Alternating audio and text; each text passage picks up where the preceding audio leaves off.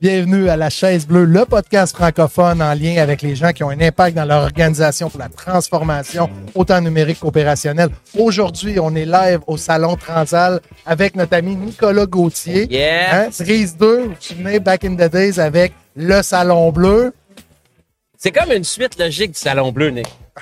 Exactement, exactement. Euh, merci beaucoup de m'accueillir euh, sur la chaise bleue. OK, vraiment bleu. Oh oui. Nicolas, qu'est-ce que tu fais ici aujourd'hui? Ben, nous, euh, Axia, on est une entreprise, on est une solution d'approvisionnement pour les entreprises manufacturières. Puis euh, moi, personnellement, mes racines sont du Saguenay-Lac-Saint-Jean. Donc, tous les organismes comme Transal, euh, alias Géro 2, c'est tous des organismes que j'apprécie. Donc, on essaie d'être présent dans ces, événements-là. Par le fait même, notre solution d'approvisionnement, c'est spécifique aux manufacturiers d'équipements sur mesure ou aux équipementiers. Donc, c'est une belle occasion de rencontrer ces entreprises-là là, au salon aujourd'hui. Fait que tu viens ici pour faire des rencontres, là. Effectivement, faire des rencontres, comme euh, je pensais pas qu'il allait avoir un podcast en plein milieu de, de l'événement, mais nous voici. Euh, Habite-toi parce qu'on va être là toute l'année. Ouais, malheureux, euh, ouais, heureusement, Tout le long. excusez-moi.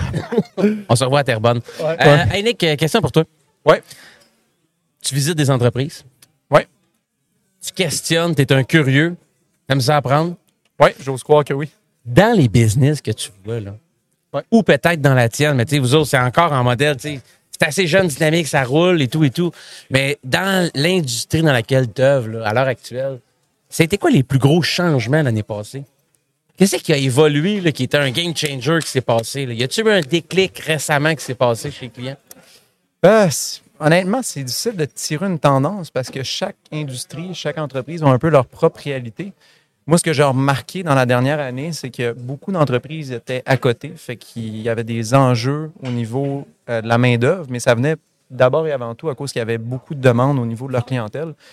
Puis, euh, C'est des beaux problèmes à avoir. c'est des beaux problèmes à avoir. Fait que naturellement, quand tu as des enjeux de main-d'œuvre, qu'est-ce que tu fais? Tu essaies d'engager plus, mais à un moment donné, il y a des limites à ce que tu es capable de faire. Fait que tu vas regarder des solutions technologiques, de la robotisation, de l'automatisation.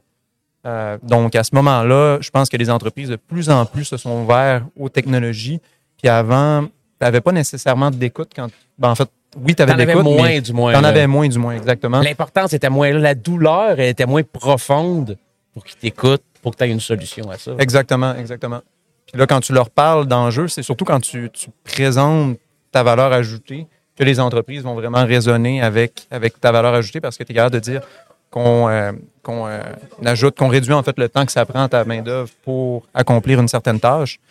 Donc, à ce moment-là, il y a plus d'écoute parce qu'ils vivent le problème. Donc, euh, je pense qu'on a un, meilleur alignement là, depuis les, deux dernières années, spécifiquement au Québec. C'est différent dans d'autres industries, dans d'autres dans d'autres endroits, là, comme aux États-Unis, ils ont une mentalité qui est un peu plus ouverte vers l'automatisation depuis un peu plus longtemps. OK. Euh, Mais ça se trouve ici, là. Mais ça, s'ou- ça s'ouvre de plus en plus ici. On, on s'entend, nous, nous, on s'est connus post-pandémique, comme un mois avant la pandémie, je pense. On a quand même fait des Ouais. belles choses ensemble, rapides, euh, innovants, même, qu'on pourrait dire. Qu'est-ce qui a changé dans les cinq dernières années dans l'industrie qui fait que tu positionnes Axia dans l'industrie manufacturière? Ou qu'est-ce qui a changé? Euh, bien, en fait, je pense qu'on on vient d'en parler, là, la- la- l'automatisation, l'utilisation de systèmes qui vont remplacer l'humain dans des tâches cléricales à valeur non ajoutée, c'est de plus en plus d'actualité parce que tu es limité dans tes ressources. Tes ressources étant principalement ta main-d'œuvre, le capital étant moins un enjeu puisque souvent les entreprises sont en situation où ils n'ont pas de misère à trouver des clients et à avoir des Tant mieux, c'est un beau contexte. Mais, mais Pour plein de belles entreprises. qu'est-ce qui n'a pas changé d'abord depuis cinq ans? C'est une bonne question. Je suis pris au, euh, Au dépourvu. au dépourvu. Je peux finir tes phrases, Nick. Ben là, ça dépend parce qu'on peut aller dans le détail. Il y a plein de petits, de, de micro-détails qui n'ont pas changé, mais je pense que dans un big picture qui n'a pas changé, euh, je dirais que c'est difficile de dire que ça n'a pas changé parce que ça évolue tellement rapidement, ça bouge tellement de manufacturiers que un changement va en emporter un autre, puis un gros changement va enlever le statu quo d'avant, du moins. euh. Mais je pense J'aime que ta réponse Ouais. philosophique à saveur légèrement juste saupoudrée politique, mais pas tant que ça. Mais tout ça pour dire que vu qu'il y a quelque chose qui bouge, l'univers est en mouvement, indirectement, tout va bouger alentour. Fait que il n'y a rien qui bouge pas, dans le fond. Il n'y a rien de statique. Exactement. Il n'y a rien qui bouge pas. On voit, on voit le statu quo. euh. En- encore depuis cinq ans, les entreprises vont avoir leur système ERP puis vont avoir euh, 18 fichiers Excel à gauche, à droite pour pallier aux, au manque à combler un peu du système ERP. Mais ils vont bouger là-dedans, pareil. Mais ils vont avoir à évoluer là-dedans, puis il y a plus d'ouverture, puis l'évolution au niveau du système va, Ouais, va mais s'être gars, faite. je, je vais t'amener vers un sujet facile d'abord. OK.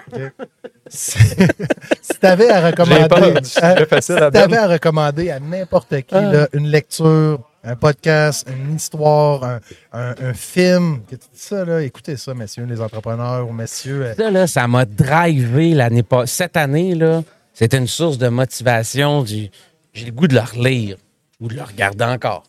En fait, ça dépend, c'est quel type de lecture que les gens. je Je m'adresse à toi, là, Nicolas. Mais- mais toi, moi, là, dans ta vie perso, là. Personnellement, c'est des. Tu sais, je lis beaucoup. J'ai lu, mettons, 33 livres l'année passée. J'en- j'en- je suis rendu à 13 cette année. Puis, ce que j'aime tout le temps lire, c'est des bonnes biographies. Puis, les biographies que j'ai aimées parce que ça montre que. Tu mettons, je vais prendre le- l'exemple de, de Shoe Dog de, Phil Knight ou euh, Losing My Virginity de, euh, de Richard Branson. C'est qu'ils se sont adaptés au changement. Puis, tu vis au travers de leur, de leur carrière. En fait, tu, tu, lis leur carrière, puis tu vis à travers, euh, à travers la lecture, leur vie.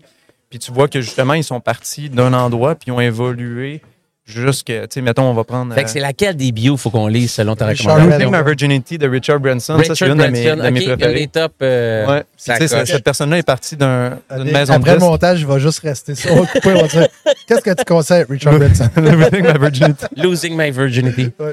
Mais, Ouais. mais pour, tu sais, je trouve ça drôle parce que tu, tu, tu te pro- je sais pas, je veux dire, tu tu t'imagines à travers eux, tu vis à travers eux, mettons? Ben- Puis comment, comment, c'est drôle ce que tu as dit. Moi, j'ai vu l'évolution de Grad 4 Axiom, ta carrière d'entrepreneur, on va dire ça de même. Ouais, là. ouais. Puis c'est ça que tu- t'associes beaucoup à ça?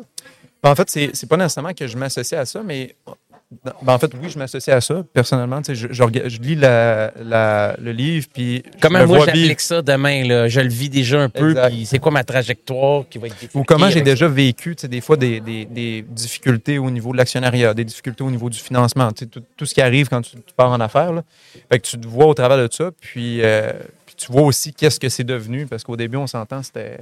euh, toute compagnie commence euh, tout petit, puis finit euh, euh, moyen, grand, euh, très, très grand. Ça dépend euh, quelles, quelles sont tes ambitions. Ça, c'est quand la vie est rose. Là. Il y en a aussi Ouais, il y en qui a qui- meurent. Reste petit. Exact. Comme on il y en a qui parlait, restent, on parlait avec Martin plus tôt, tu sais, Martin, dans, dans la connectivité machine, exemple. là, tu sais, si on recule en 2015, 2016, 2017, honnêtement, je dois avoir vu minimum 100 à 200 startups en incubation de connectivité machine. Il n'en reste pas beaucoup d'intelligence industrielle ou des. euh, sans en nommer, je ne ferai pas des drop names, là, mais tu sais. Ben, on a parlé avec Martin. C'est pour ça qu'on Ouais, parle de. Martin. Là. Il, Chris, il a eu la Mais- générosité de venir mais avec nous autres. Là. Fait que- Ben oui, exact. Mais tu sais, puis dans votre domaine, c'était assez ambitieux. Vous êtes encore en vie, là, vous avez passé le gap de? Euh, on- cinq ans, quasiment, de, de, La depuis vallée la- de la mort. l'idée, Oh, mais- ça, mais c'est fait, l'année de la vallée de la mort. Le Nick. 5 ans d'incorporation est, en- est le 28 février 2019. Ça, c'est la Fait le vallée de 28 la février mort. 2024. Dead Valley, Ouais. tu t'en viens, man. Tu Mais l'idée, tu sais, les, les premiers, les premiers travaux qui ont été mis sur la compagnie, ça remonte au 15 août 2000, euh, 2018. Fait que ça, ça a dépassé 5 ans. Mais tu sais, le vrai 5 ans va être à l'année d'incorporation. Good job. Hey, euh, autre question pour toi, Nick. Ouais. Mettons que toi puis moi, là, on trouve une baguette magique. We've got the magic stick. OK, tu Puis- commences à me faire peur. là. Avec, euh, avec la baguette magique, là, tellement fin que je t'en remets entre Ouais. les mains. Je t'adonne. Je te dis, c'est à toi, tu peux faire un vœu. Mais qu'un seul. Puis un vœu dans n'importe quelle sphère de ta vie. Idéalement dans le monde euh, professionnel, dans- avec Axia, pour l'industrie, pour ton domaine, tout ce qui peut te tenir à cœur. L'argent, le temps, le- peu importe, il n'y a aucun obstacle. là.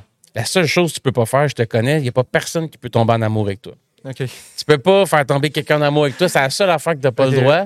Fait que, tu fais quoi avec ce vœu-là? Non, mais ça, c'est un ancien problème. Aujourd'hui, je suis en couple avec, euh, avec ma conjointe que j'adore, j'apprécie Attends. beaucoup. Mais euh, la baguette magique, ça vient-tu avec un guide d'utilisation ou. euh? La seule guide d'utilisation, c'est moi qui te le donne. Tu apprends, tu dis ce que tu veux, puis tu swings ça. puis ça Ok. Ben, en fait, euh, je, je- ben, en fait le, le, le vœu, je pense, c'est continuer de prospérer. En fait, continuer d'avoir une industrie en croissance sans avoir des récessions qui sont trop fortes ou euh, importantes. Mais, puis rendu là, euh, je ne veux pas nécessairement souhaiter euh, que, notre compagnie fonctionne parce qu'à la fin de la journée, c'est pas un souhait, c'est l'exécution puis euh, c'est du travail. Mais, continuer qu'on soit dans un contexte qui soit favorable à la croissance, autant pour nous que nos clients, parce qu'à la fin de la journée, c'est eux qui, qui signent le, sec- le chèque. c'est des marques de noblesse. Ben, Je merci. pense euh, à l'ensemble, euh, au groupe, créer le contexte euh, favorable pour tous. Ben, J'ai des, bons, des bons mentors, des bons coachs comme Nicolas Quintin et Benoît Cormier de chez JLM Conseil. Hey, dernière question pour toi, Nick. Ouais. T'es assis à la chaise bleue, man. Ça, c'est la chaise du pilote de la transformation.